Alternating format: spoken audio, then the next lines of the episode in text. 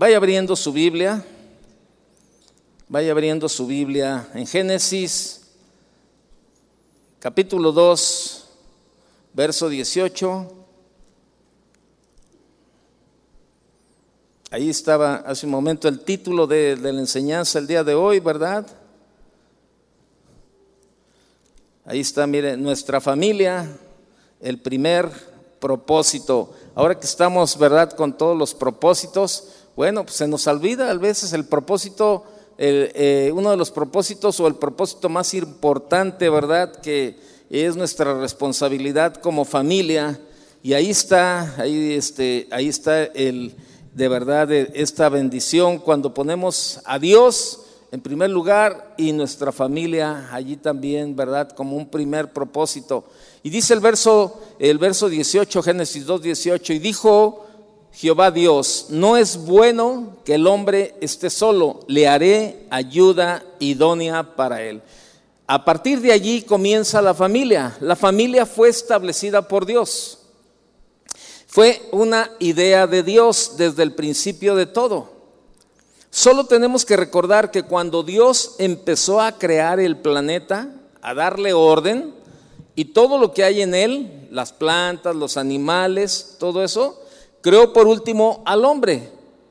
Si revisamos con cuidado la Biblia, que es la palabra de Dios, vemos que al principio, cuando Dios creó al hombre, vio que el hombre estaba solo y entonces dijo, no es bueno que el hombre esté solo, le haré una ayuda idónea. Allí comienza. Y cuando yo estaba, cuando yo estaba estudiando esto, ¿verdad? Preparando esto, eh, y que yo decía, bueno, la familia fue establecida por Dios, la familia fue una idea de Dios desde el principio de todo. Eh, allí nos damos cuenta que los que estamos fallando somos nosotros, los seres humanos, en la cuestión familiar. Si tú tienes una familia que no está funcionando, no es problema de Dios, es tu problema.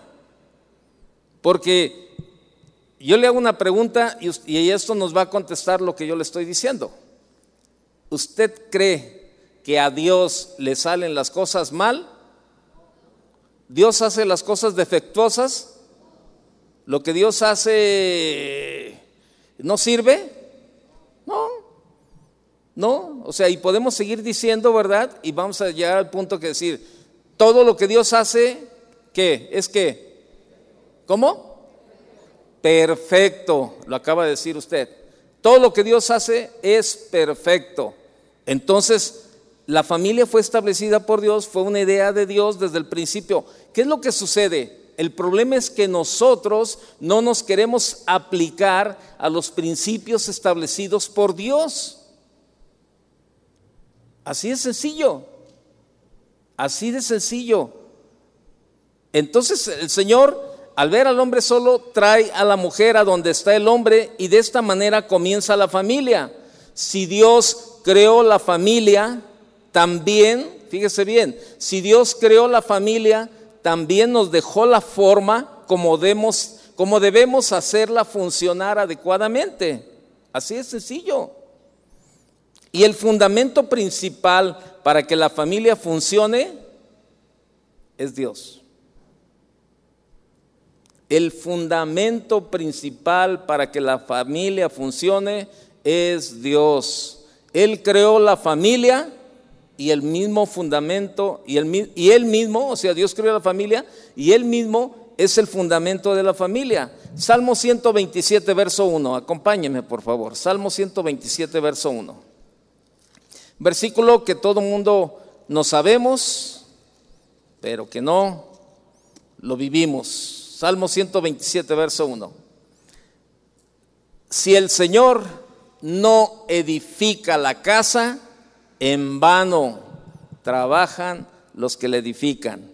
Si el Señor no guarda la ciudad, en vano vela la guardia. El constructor de la familia es Dios y podemos nosotros hacer muchas cosas. Pero si Dios no está en la familia, si Dios no está en los hijos, si Dios no está en la relación de pareja o como matrimonio, si Dios no está en el trabajo, en el comportamiento del hombre y de la mujer, en vano o infructuoso resulta todo. Por eso vemos a muchos matrimonios. Estoy hablando de matrimonios cristianos. Yo no puedo hablar de matrimonios que no son cristianos, que no tienen a Dios en sus vidas y que les va como en feria y que están metidos en un montón de problemas y dice, bueno, pues este, ¿qué esperabas, no? ¿Qué esperabas? Pero sí puedo, puedo hablar de matrimonios que somos cristianos, que no está funcionando nuestra relación como familia y, bueno, tenemos que hacer un alto, tenemos que hacer ahí una, este, eh, una espera, ¿verdad? Una pausa y sentarnos y ver, a ver, a ver, ¿qué es lo que no está funcionando? ¿Por qué no está funcionando? Si Dios diseñó la familia, Él la hizo perfecta, si Dios fue idea de Dios la familia, todo lo que Dios hace funciona y funciona bien, lo hace perfectamente. Entonces, ¿qué es lo que está, qué es lo que está pasando? Y es tiempo de hacer una pausa como cristianos, como familia, hacer una pausa y dedicarnos a ver, espérame, espérame, ¿qué es lo que no está funcionando? No le puedo echar la culpa a Dios, porque Dios lo que Dios hace lo hace perfecto. Y es lo que sucede. Entonces, el constructor de la familia es Dios y podemos nosotros hacer muchas cosas, pero si Dios no está en la familia, si Dios no está en los hijos, si Dios no está en nuestra relación de pareja, en nuestro trabajo, en el comportamiento del hombre y la mujer, en vano o infructuoso resulta todo lo que estemos haciendo. Y este salmo, ¿verdad? Que leíamos el Salmo 127, 1, nos muestra que el hogar, las empresas, la sociedad, es decir, donde, donde esté la humanidad se debe construir solo con la bendición de Dios.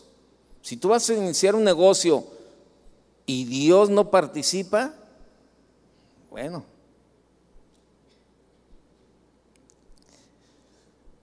¿Cuántos de nosotros soñamos alguna vez con una familia, con tener un hogar, una esposa o esposo, según corresponda, e hijos, ¿verdad? Y lo intentamos, pero sin Dios.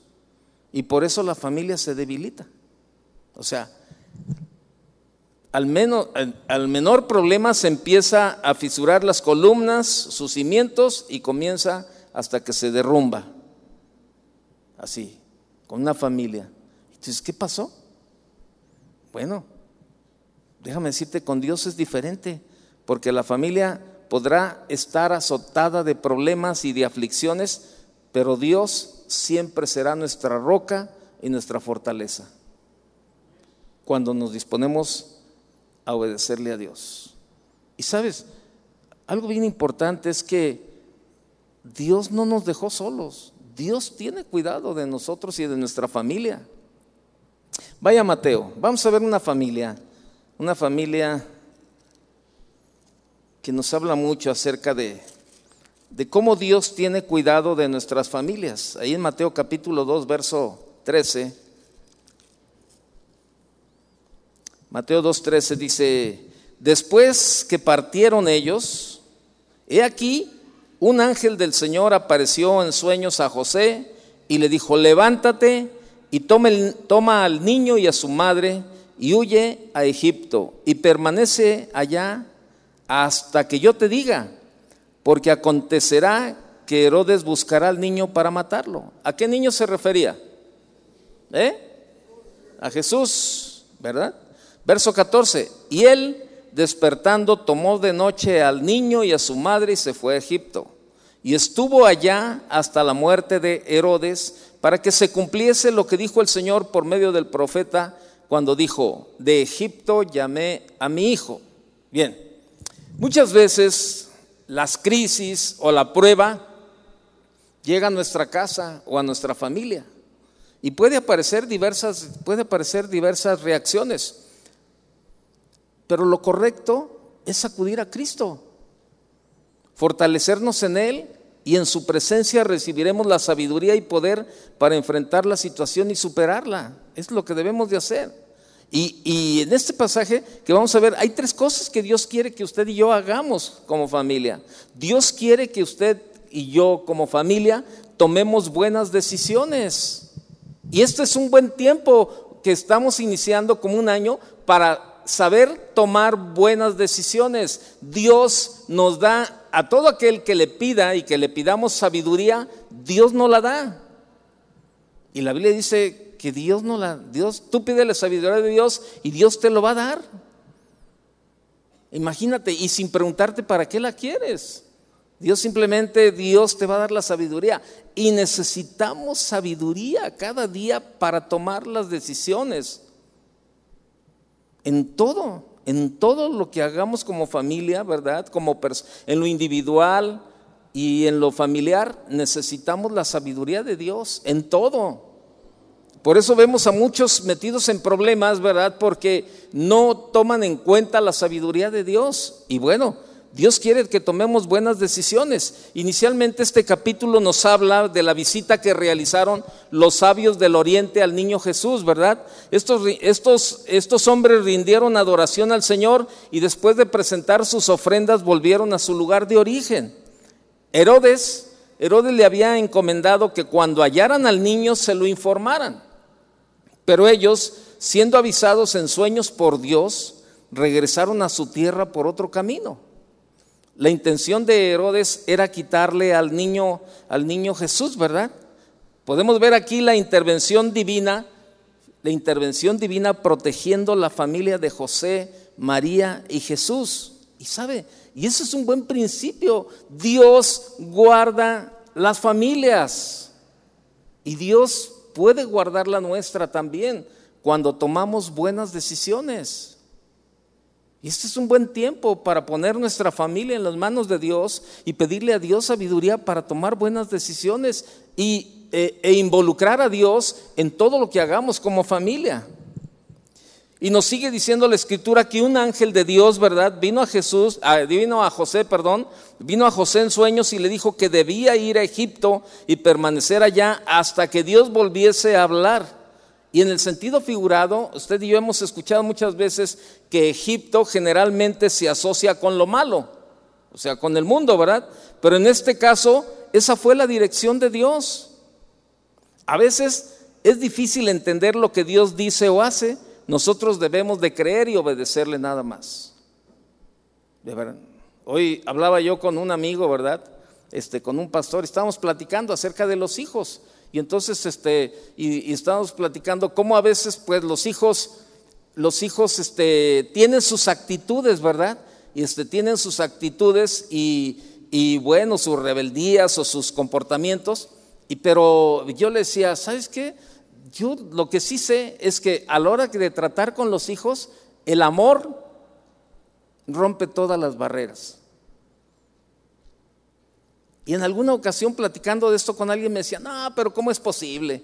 Que después de que tus hijos se portan mal y después de que hacen lo que hacen y esto y lo otro y todo eso, tú todavía los premias o todavía este, tienes una, buena este, intención con ellos y todavía los, te los sacas y los llevas a comer y lo paseas o lo llevas de vacaciones, todo eso. Digo, precisamente eso es el amor. La Biblia dice que el amor cubrirá multitud de defectos, multitud de pecados. ¿Qué es lo que Dios hace con nosotros? Cuando nosotros entramos en, en, desobediencias o, este, o simplemente, ¿verdad? Este, hacemos algo que a Dios no le agrada, ¿verdad? Y, este, y sin embargo, el trato de Dios sigue siendo un trato con amor. Aun cuando nos disciplina, lo hace con amor. Y, y, y, a veces todo esto dice, no, eso no funciona o esto aquí. Y yo le decía, ¿sabes qué? Funciona. Porque esto es lo que Dios, lo que Dios hace con sus hijos. Y contra el amor no hay ninguna barrera. Y, a veces cuestionamos, cuestionamos este, las actitudes de Dios. Cuestionamos, ¿verdad? Este, por eso cuando este, el ángel les dice eh, que debe ir a Egipto, y tú dices, espérame, ¿cómo Dios se le ocurre mandar a, José, a María y a Jesús a Egipto, que era donde estaba lo malo, que era el mundo, lo que estaba pasando todos? Sí, pero ¿sabes qué? Las instrucciones de Dios no se cuestionan, se obedecen. Las instrucciones de Dios se obedecen. Es creerle a Dios y obedecer. Tú solamente veamos, Veamos el trato de Dios a nosotros como sus hijos, ¿cómo nos trata? Y a pesar de, de, lo mala onda que somos a veces con el Señor, ¿verdad? De ahí este, eh, tenemos actitudes, ¿verdad? Y, y, hacemos cosas que no le agradan y sin embargo el amor de Dios está sobre todo. Y yo le decía a este amigo que estaba hablando en la mañana, yo le decía, mira, sí, sí funciona. Sí funciona que los hijos se portan y todo eso, pero tú derrama tu amor sobre de ellos. Y sabes qué, tarde que temprano el amor, el amor va a vencer en todas las áreas y ellos van a entender, aun que tú lo que les prohíbes, lo que les dices, lo que les limitas, lo que los disciplinas, lo que haces todo, ellos lo van a entender que es por amor y que es por su bien. Y es lo que hace Dios con nosotros, como familia. Dios tiene cuidado en nuestra familia. Y allá permaneció la familia hasta que murió Herodes. Dios es quien se encarga de nuestros enemigos. Eso, eso a mí, cuando en la mañana que estaba estudiando, yo decía, ay Señor, gracias. Que ni las manos tengo que meter, ni la boca tengo que abrir para defenderme, porque sé que Dios es quien pelea mis batallas. ¿Sí o no? Por eso no tiene a usted que andar ahí defendiéndose. El mejor abogado, el juez justo, es Dios, es Dios. Así es sencillo. Y la familia permaneció hasta que murió Herodes. Y esto fue conforme a lo que estaba escrito en el libro del profeta Oseas, ¿se acuerda? Y esto debemos de tenerlo en cuenta, pues nos recuerda que el plan de Dios con nosotros está registrado en su libro. Nada toma por sorpresa a Dios, nada. Todo está perfectamente planeado por el Señor, de verdad. Las cosas, las cosas, el Señor ya tiene planeado todo. Por eso nosotros debemos de tomar buenas decisiones y, fortalecernos, fortalecernos en el Señor. Vaya al verso 16 del capítulo 2, por favor. Herodes entonces, cuando se vio burlado por los, por los magos, dice ahí, ¿verdad? Eh, dice Herodes, entonces cuando se vio burlado por los magos, se enojó mucho y mandó matar a todos los niños menores de dos años que había en Belén y en todos sus alrededores conforme al tiempo que había inquirido de los magos. Entonces se cumplió lo que fue dicho por el profeta Jeremías cuando dijo, voz fue oída en Ramá Grande lamentación, lloro y gemido. Raquel que llora a sus hijos y no quiso ser consolada porque perecieron. Entonces vemos ahí, ¿verdad? Este, debemos destacar lo que generó el enojo de la vida de, de Herodes, pues lo llevó a dar órdenes de muerte, fíjese, desde su posición de autoridad. Y por eso es figura de un gobierno de muerte y destrucción. Y en este caso se levantó contra las familias, específicamente contra los hijos. El enemigo siempre va a tratar de atacar por el lado de nuestros hijos a todos aquellos que tenemos una familia. Es muy importante además tener en cuenta lo que nos dice el verso 17, que leímos ahí el verso 17, ¿verdad? Que se cumplió lo que fue dicho por el profeta. Es decir, que esto ya había sido profetizado por el, por el Señor a través del profeta Jeremías. Nuevamente la Biblia nos dice que se cumplió lo que estaba escrito. Y esa es una de las cosas que a usted y a mí nos deben de dar la seguridad de, de, poner en práctica la palabra de Dios en nuestra vida y en la vida de nuestra familia, en nuestro, como matrimonio, como padres, a los hijos también, este, eh, ponerlo en práctica, ¿verdad? Cuando la Biblia te dice, hijo, obedece a tus padres. Honra a tu padre y a tu madre, que es el primer mandamiento con promesa para que te vaya bien y vivan muchos años. Cuando vemos todos esos principios, ¿verdad? Cuando vemos que la profecía se cumplió como estaba escrito, ¿sabes? Eso a mí me da una seguridad de, de vivir, de practicar, de obedecer la palabra de Dios. Como esposo, como padre, como hijo, ¿verdad? Este, como cristiano, eso nos da la seguridad de que, de que se cumple lo que está escrito por el Señor. Si te dice, hijo, honra a tu padre y a tu madre, que es el primer mandamiento con promesa para que te vaya bien, híjole. Dime qué parte, qué parte de ese versículo no entiendes para poderlo explicar mejor. Cuando te dice, maridos, amad a vuestras esposas. ¿Qué parte? No, entendemos de esa parte. Mujer, cuando el Señor te dice, mujeres, estad sujetas a vuestros maridos, porque el marido es cabeza de la mujer. O sea, ¿qué parte no entendemos? O sea, Dios cuida nuestras familias. Por eso debemos de, de tomar buenas decisiones.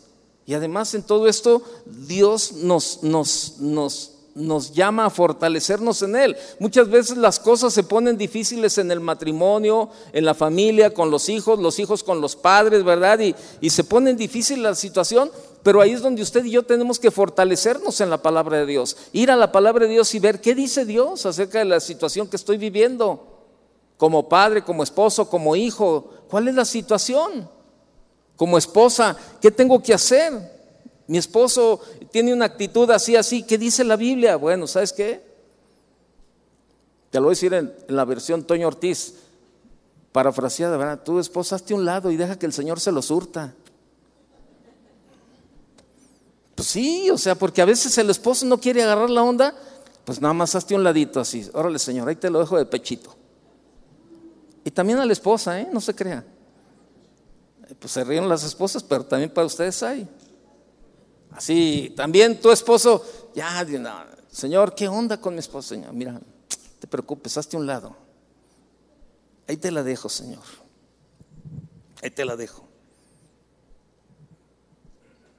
Y de verdad, es parte del cuidado de Dios a nuestras familias. Y, y bueno, usted sabe que la familia es un blanco, ¿verdad? Que el enemigo siempre está buscando atacar, siempre, siempre, siempre, para dividirlas. Aquel momento de, lloro, de lamentación y de dolor ya estaba profetizado. Sin duda son aquellas profecías que no queremos escuchar, pero que Dios declara advirtiéndonos de las dificultades que vendrán. Van a venir tiempos difíciles, por eso necesitamos estar bien fortalecidos en el Señor, bien fortalecidos. Una advertencia viene para fortalecernos en, Dios, ¿verdad? Como dice el apóstol Pablo. El otro día mi esposa me decía, oye, ¿tú qué sabes de, tú qué sabes de, que se van a escasear los productos aquí en México, que, no va a haber papel higiénico y que no va a haber otra y que todo ese tipo de cosas, ¿no? Que, le digo, pero ¿de dónde sacas eh, el comentario? Me dice, no, pues es que yo oí, oí a unas personas que estaban ahí hablando hablando acerca de esto, que, la guerra contra Ucrania y está causando muchos problemas y que hay desabasto de no sé qué y de situación así. Yo le digo, no, mira, eso ya va para un año, ya tiene tiempo, este, gracias a Dios no, no, no se ha escaseado nada, este, este, pero de todos modos, es bueno escuchar ese tipo de noticias porque son como advertencias, aunque no están sucediendo en el momento, pero es una advertencia para que tú te vuelvas este, eh, un poco más ahorrador en algo, ¿verdad? Y, que seas sabio en las compras y en lo que haces, ¿verdad? Y no despilfarrar en lo que en un momento dado puede escasear. Entonces, esos son. Este, entonces, una advertencia viene para fortalecernos en Dios. Como lo decía el apóstol Pablo, ¿verdad? Ahí en Efesios, vaya conmigo, Efesios capítulo 6, por favor. Efesios capítulo 6.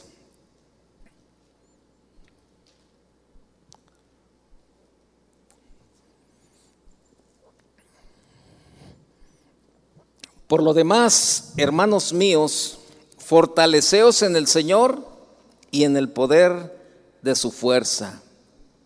Vestíos de toda la armadura de Dios para que podáis estar firmes contra las acechanzas del diablo. Eso es algo que, se descuida muchas veces dentro de las familias, ¿verdad? O sea, la familia recibe los embates y cuando no estás bien fortalecida en el Señor, pues la verdad te hace titubear y te, y te desgasta y te trae así y, y, al rato de verdad no hayas la salida y buscas, ¿verdad? En ese momento, pero cuando ya estás adentro. Yo el otro día hablaba con una persona y yo le decía, mira, Dios es bien sabio y Dios siempre nos pone a través de su palabra dos tipos de medicina cuando estamos enfermos. ¿Cuál, medicina quieres? ¿La preventiva o la curativa? ¿Cuál quiere usted? ¿Eh? La preventiva, ¿no? Pero ¿sabe qué? La mayoría se espera la curativa. Y la Biblia nos habla mucho como, como, como si fuera una medicina preventiva, ¿verdad? Nos previene de muchas cosas para evitar caer en ese tipo de situaciones. Vemos a la gente inconstante, ¿verdad? Por ejemplo, dentro de las iglesias, ¿verdad? Que gente que a lo mejor, ah, bueno, pues ahora la primera reunión, pues sí, ah, bueno, es que es la primera reunión y pues ven, ya me voy a empezar a congregar. Y no los volvemos a ver a lo mejor en todo el año. Y luego viven una situación de, de, problemas, de una situación difícil, y pues no, no hayan la salida, ¿verdad? Están así y todo eso. ¿Pero por qué? Porque no se fortalecen en el Señor. Y necesitamos, eso dice la palabra, necesitamos fortalecernos. Y, le repito, una advertencia viene para fortalecernos en Dios. Y Pablo dice, fortaleceos en el Señor y en el poder de su fuerza. ¿Para qué? Para que podáis estar firmes contra las acechanzas del diablo. Los planes de Dios enfrentan obstáculos y enemigos en la tierra, pero mayor es el que está en nosotros que el que está en el mundo. ¿Usted lo cree? Créamelo. Y sabe, de verdad, vaya al verso 19, eh, digo, capítulo 2 de Mateo, regresa conmigo y en el verso 19. Marcos capítulo 2. ¿Qué le dije? Mateo, perdón, Mateo, Mateo 2, 19. Pero después, dice, pero después de muerto, Herodes, he aquí un ángel del Señor apareció en sueños a José en Egipto diciendo, levántate, toma al niño y a su madre y vete a tierra de Israel, porque han muerto los que procuraban la muerte del niño. Entonces, el que, entonces él se levantó y tomó al niño y a su madre y vino a tierra de Israel. Fíjese, en el perfecto tiempo de Dios, un ángel se aparece en sueños a José y le informa que puede volver a tierra de Israel, pues ha muerto Herodes. Y sabe, eh, eh, los comentarios hablan de que este hombre murió de una terrible enfermedad que le causó tormentos hasta morir. Mire, esto nos habla de algo bien importante. No debemos tomar venganza por nosotros mismos. De verdad. Contra nadie. Contra nadie. No debemos tomar venganza por nosotros mismos. Pues Dios da el pago a cada uno conforme a sus obras. Yo no sé cuántos vieron las noticias de, de un ahí, un tipo, no sé si era boxeador o luchador, que estaba, que le dijeron, ¿verdad? Este hombre le dijeron, oye, este, Greta, Greta, este, eh, viene contra ti. Y usted sabe, hay una jovencita que se llama Greta, que es una activista eh, ambiental. Y, ella, ella, lucha a favor de, que se mejoren, ¿verdad? Todas las, eh, toda, la, toda la cuestión del ambiente en el, en el mundo. Y anda por todas partes del mundo, ¿verdad? Ella es sueca, creo que es sueca. Y anda por todas partes del mundo precisamente con, ese, con esa bandera de, que todo funcione mejor en el ambiente. Y, este, y bueno, de hecho ha estado con, eh, los, los, mismos presidentes, la reciben, ¿verdad? Y todo ese tipo de cosas, ¿verdad? Y este hombre eh, le dijeron, oye, pues que Greta este, la trae contra ti, no sé qué, es como un luchador, ¿verdad? Entonces este hombre, pues ahí empieza a hacer videos, empieza a hacer videos, esto, esto está en las noticias, usted lo puede ver, y, este hombre comienza a hacer videos este, tirándole a esta jovencita, ¿verdad?, del ambientalista, y le dice, mira, nada más te quiero decir que tengo 33 carros de lujo, y entonces le toman videos ahí patinando sus carros y acelerándolos, y mira, ve cómo contamino el ambiente, y no me interesa, ahorita voy a poner, todos mis carros van a funcionar y voy a seguir contaminando, y no me interesa el plan que tú tienes, y no me interesa nada de lo que tú estás haciendo, y es más, ahorita voy a encargar unas pizzas y les voy a decir, mándemelas en cajas, en cajas que no, este, ¿cómo se dice? Que no se deterioran, no se, perdón, que no, eso. Es que ya se me fue la palabra, por estar tratando de escuchar se me fue la palabra. Bueno, cajas que no, este, eso. ¿Eh? No, reciclables, sí, exacto, ¿verdad?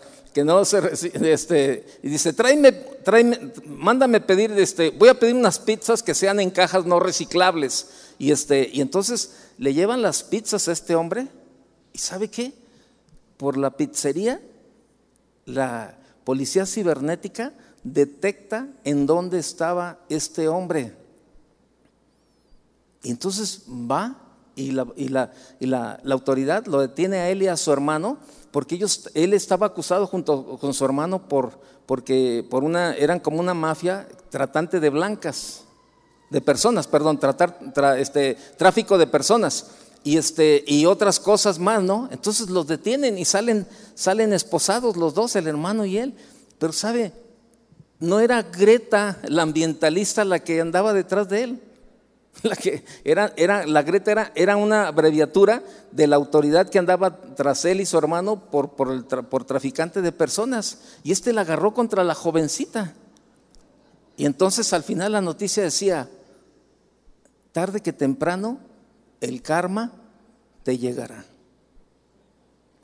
Bíblico, se lo voy a decir. Lo que tú siembras, ¿qué? Así es sencillo. ¿Qué estás sembrando en tu familia? Varón, ¿qué estás sembrando en tu esposa? Esposa, ¿qué estás sembrando en tu esposo? Padres, ¿qué están sembrando en los hijos? Hijos, ¿qué estás sembrando en los padres? Ahora yo veo muchos padres que no siembran en los hijos, están todo el día con el celular ahí y ni, caso le hacen a los hijos. Están allí, ¿verdad? Y este qué, y el niño allí, ¿verdad? Este se rompió la maceta, bueno, la cabeza. y este y el papá, ah, hijo, levántate ya, hambre, y están con el celular y están bien metidos, o sea, ¿qué estás sembrando en tus hijos? Híjole, qué tristeza cómo el celular se ha vuelto una cadena de esclavitud para mucha gente. De verdad. Yo admiro, porque sí hay, hay personas que no utilizan celular y de verdad, créamelo, sí, o sea, yo, de verdad, para mí se me hace digno de admiración una persona que dice, no, sabes que no, ¿Cómo vivíamos antes? Decía esta persona que él dice, no, yo no, no utilizo ni, celular ni nada por el estilo. Oye, pero a veces una emergencia. Antes, ¿cómo vivíamos sin el celular? Y esto es algo que ha roto mucho la relación familiar.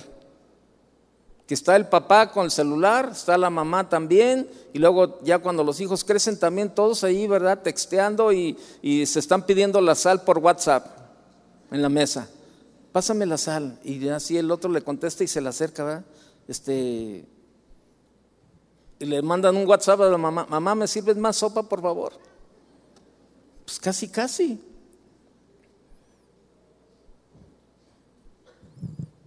No debemos tomar venganza por nosotros mismos, pues Dios del pago a cada uno conforme a sus obras. Herodes vivió una triste y violenta historia familiar. Fue un hombre cruel y sanguinario. Y eso fue lo que cosechó. Ora. Dios se ocupará de los obstáculos y de los que hacen oposición a tu vida o a tu familia. Ora. Ora por todos esos obstáculos. Muchos padres, no, es que las amistades que traen mis hijos. En lugar de quejarte, ora por tus hijos y ora por sus amistades. ¿Tú crees que para Dios hay algo imposible? ¿Eh? Pues yo creo que sí, porque para muchos no, no ponen a Dios en primer lugar. Y, es estar renegando y estar renegando y estar, es que las amistades, sí, ora por él, ora por ellos, por los amigos, ora por tus hijos. Es, es de verdad, créamelo, es lo que está pasando. Y, y esto, a mí me encantó cuando dice, Dios se encarga de nuestros enemigos. Híjole, y es que padre, Señor, no, me, necesito meterle en las manos, no necesito ni siquiera ensuciarme, y yo sé que tú vas a hacer justicia donde se necesita la justicia, Señor. Así es sencillo. ¿Qué sucedió? Pues José, sensible a la dirección del Señor, ¿verdad? Tomó al niño y a su madre y volvió a Israel.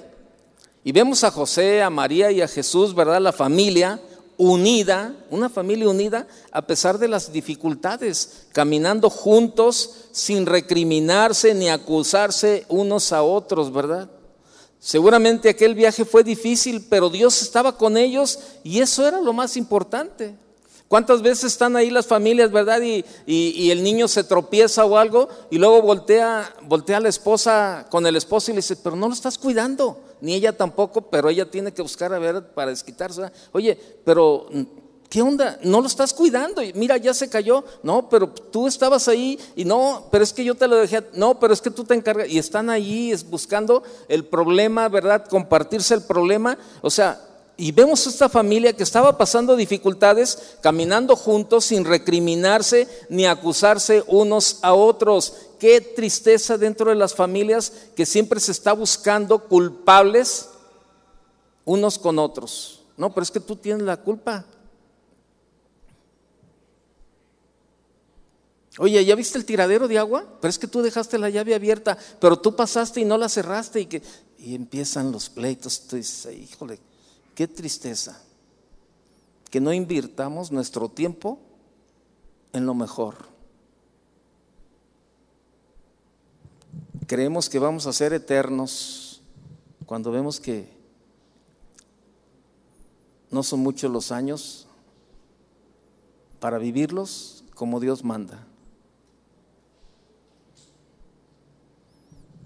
Necesitamos de verdad, necesitamos seguir la dirección de Dios. Y sabe, siempre que sigamos la dirección de Dios, siempre va a haber bendición en nuestras vidas. Verso 22, por favor.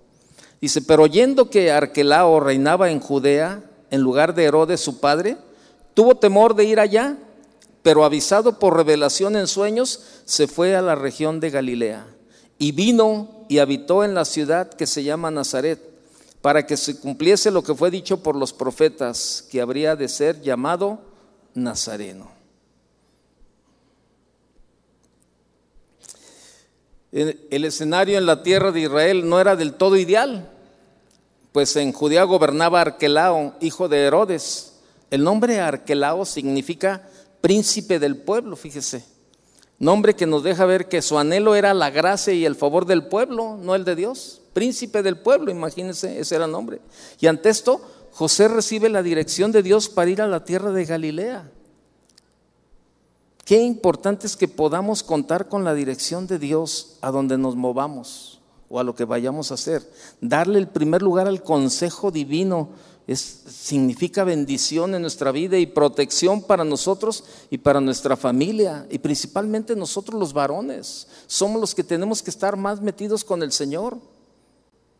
Tú y yo como cabezas, como varones, somos los que debemos de estar buscando primeramente cuál es la guía de Dios para nuestra familia, para nuestro trabajo, para todo lo que tengamos que hacer. Y nosotros, ¿verdad? Como cabeza dirigir, ¿verdad? Claro, tenemos nuestra ayuda idónea, nuestra esposa, que también debe de tener una excelente relación con el Señor, para que cuando Dios le hable a ella, ¿verdad? Venga con el varón y le, dé, y le diga, ¿sabes qué? Dios me habló acerca de esto, ¿verdad? Y este, tú discierne si es de Dios o no es de Dios y, este, y hagamos lo que, lo que tengamos que hacer, ¿verdad? O sea, qué bendición, de verdad, cuando todo funciona en el orden de Dios como familia. Y eso es a lo que Dios nos quiere llamar. Por eso tienes muy buenos propósitos para iniciar este año, qué bueno, pero pon el mejor propósito de verdad tu familia, que sea el mejor propósito para iniciar este año y no que al final del año estemos terminando, ¿verdad? Ahí con que, ay, este, mi familia, ay, mis hijos, ay, esto, cuando no hicimos lo que debíamos de haber hecho al inicio del año. Poner a nuestra familia en primer lugar y orar por ellos y comenzar de verdad a hacer lo que debemos de hacer. Y es lo que hicieron. Y, José, ¿verdad? Este, tomó la decisión eh, va a la tierra de Galilea, ¿verdad? Y, es importante, de verdad, que podamos contar con la dirección de, del Señor, ¿verdad? Darle el primer lugar al, consejo divino. Eso va a traer protección y bendición para nuestra familia. Y José y su familia habitaron en la ciudad de Nazaret para que se, se cumpliese lo que estaba escrito, ¿verdad? Entonces nuestra vida está escrita en los libros del Señor. Él desea que su poderoso propósito se cumpla en nosotros. Por eso es tan importante y necesario de verdad procurar un corazón manso, un corazón humilde y sensible a Dios, de verdad.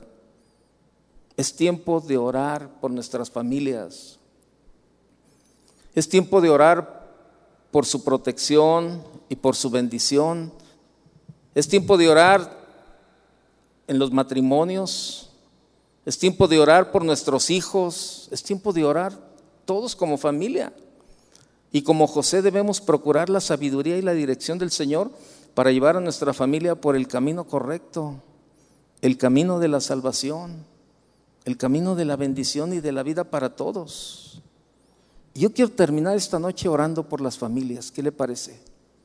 Si comenzamos este inicio de año, apenas llevamos cinco días de este año, y comenzar orando por nuestras familias. Pónganse de pie todos los varones casados.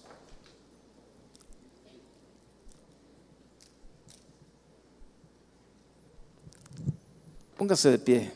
Si usted está ahí, si usted viene alguien con, eh, si usted viene, o más bien si viene alguien con usted como varón, este, levántese y ponga las manos sobre el varón que tiene un lado. Si viene solo, alguien por ahí, vea a un varón solo y acérquese y ponga las manos sobre él. Vamos a orar por los varones, primeramente, que son la parte importante de la familia, ¿verdad? Los varones, primeramente. Si ve a un varón solo, acérquese y ponga las manos sobre él. Vamos a pedirle a Dios sabiduría para cada uno de estos varones. Con este inicio de año, que podamos de verdad, nosotros, cada uno como varones, de verdad, seguir el consejo divino siempre. De verdad. Que no se quede ningún varón solo. De verdad. Acérquese con alguno y ponga sus manos sobre él. Acompáñeme a orar por ellos. Padre, te damos gracias en esta noche por la vida de cada varón, Señor. Gracias, Señor, porque, Señor, sabemos que tú nos has dado la encomienda, Señor, de, de ser las cabezas en el hogar. Señor, queremos ahora, cada uno de nosotros, los que estamos aquí presentes, Señor, tomar la responsabilidad de orar cada día por nuestra familia, Señor, por nuestra esposa, por nuestros hijos, de tal manera, Señor, que tu consejo sea lo más importante para cada uno de nosotros.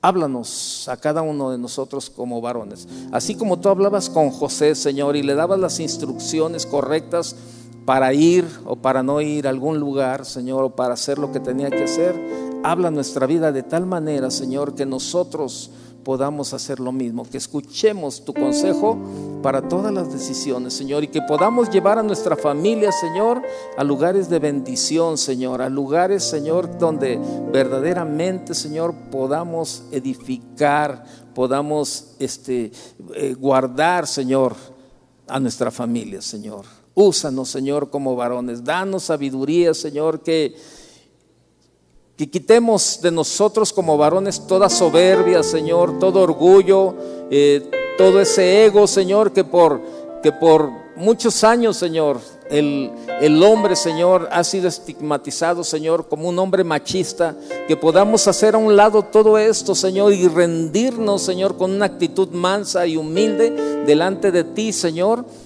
para implorar, Señor, tu consejo para ponerlo en práctica, Señor, y guiar y llevar a nuestra familia siempre por los mejores lugares, Señor. Danos de tu sabiduría, Señor, cada día. Te lo pedimos, Padre, en el nombre de Jesús como varones, Señor, y aquí delante de ti, Señor. Queremos comprometernos, Señor, para orar por nuestra esposa y por nuestros hijos cada día. Gracias, Padre. Póngase de pie las esposas, si bien, si hay mujeres casadas, póngase Póngase de pie. Vamos a orar por ellas. ¿Cuántos saben que de verdad la mujer también necesita el consejo de Dios? Si usted ve una mujer ahí, este, como Sofi, levántate y pon las manos sobre tu mami, ahí que no quede sola y ahí, si usted ve a alguna mujer ahí, acérquese con respeto, ponga las manos sobre ellas y acompáñeme a orar. Si vienes con familia, pues qué mejor que tu familia te rodee y ponga las manos sobre ti y vamos a orar por ellas. Padre, te damos gracias, Señor, por la vida de cada ayuda idónea, Señor. Gracias, Señor, porque, Señor, ha sido, ha sido una parte importante, Señor, la que tú has establecido al lado de cada varón, Señor. Padre, te damos gracias por la vida de cada una de nuestras esposas, Señor. Señor, sabemos que no somos perfectos, ni nosotros como varones, ni ellas como mujeres, pero Señor, el único perfecto eres tú. Por eso necesitamos tu sabiduría, tanto como varones como también como las ayudas idóneas, Señor, nuestras esposas. Necesitamos tu sabiduría. Habla, Señor, a la vida de ellas en todo momento. Dales el consejo sabio también a ellas, Señor, para que cuando vengan, Señor, a, un lado del esposo, Señor, ellas puedan también compartir lo que tú les has hablado, Señor, y el oído sensible del varón puede escuchar, Señor, que también tú has hablado a la vida de ellas, Señor. Padre, las ponemos en tus manos a cada mujer, Señor, y si hay alguna que se resiste, Señor, a tomar ese lugar que tú le has dado, Señor, habla y trata con ella, Señor, para que funcione perfectamente la familia, Señor. Gracias, Señor, porque, Señor, así es como tú lo diseñaste, Señor, varón y hembra, Señor, y así es como debe de funcionar como matrimonio, Señor, para que pueda este, funcionar de la mejor manera, Señor, eh, de acuerdo al diseño que tú has establecido, Señor. Padre, ponemos en este momento también la vida de nuestros hijos en tus manos, Señor. Ponemos a cada uno de nuestros hijos. Tú los conoces mejor que nosotros, Señor, y te pedimos sabiduría como Padre, Señor, para, para aconsejarles, para guiarlos, para llevarlos, aún a nuestros hijos casados, Señor, que siempre tengamos una palabra, Señor, para edificar y para animarles, Señor, en sus matrimonios, Señor. Padre, que, que sabemos que tú guardas nuestra familia, Señor, y queremos, Señor, que nos uses, que nos uses a todos como familia, Señor, para que el mundo pueda ver, Señor, que cuando una familia te tiene a ti en primer lugar y, y, atiende el consejo divino, Señor, hay bendición, Señor, hay bendición. Y queremos, Señor, queremos que toda familia en este lugar sea bendecida y aquellas familias que nos están viendo y nos están escuchando, que también sean bendecidas en todo momento, Señor. Pero esto solamente va a suceder cuando tú ocupas el primer lugar en la vida de cada uno de los integrantes en la familia, Señor. Padre, por eso ponemos, Señor, a toda la familia en tus manos, Señor. Pedimos por nuestros hijos, Señor.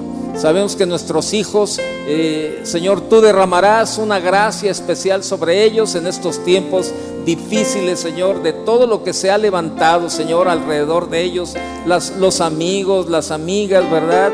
Donde ahora, Señor, en muchos de ellos no hay un respeto hacia ti, pero sabemos que tú, Señor, darás una gracia especial a nuestros hijos para enfrentar a todo, Señor, a todo este tipo de amistades, Señor, y ellos verán tu mano, Señor, y verán que tú tienes, Señor, tus ojos puestos sobre cada uno de nuestros hijos y, y tú los guiarás, Señor. También tú hablarás a sus vidas, Señor, como hablas con nosotros los padres, también sabemos que tú hablarás a sus vidas, Señor, y los guiarás por los mejores caminos, Señor. Ayúdales, Señor, a tomar también las mejores decisiones, Señor. Padre, ponemos toda la familia en tus manos y te decimos gracias, Señor. Gracias por todo lo que tú estás haciendo y nosotros, Señor, de verdad te lo pedimos, Señor. Háblanos, háblanos cada día como familia, Señor. Padre, en el nombre de Jesús, te damos gracias, Señor.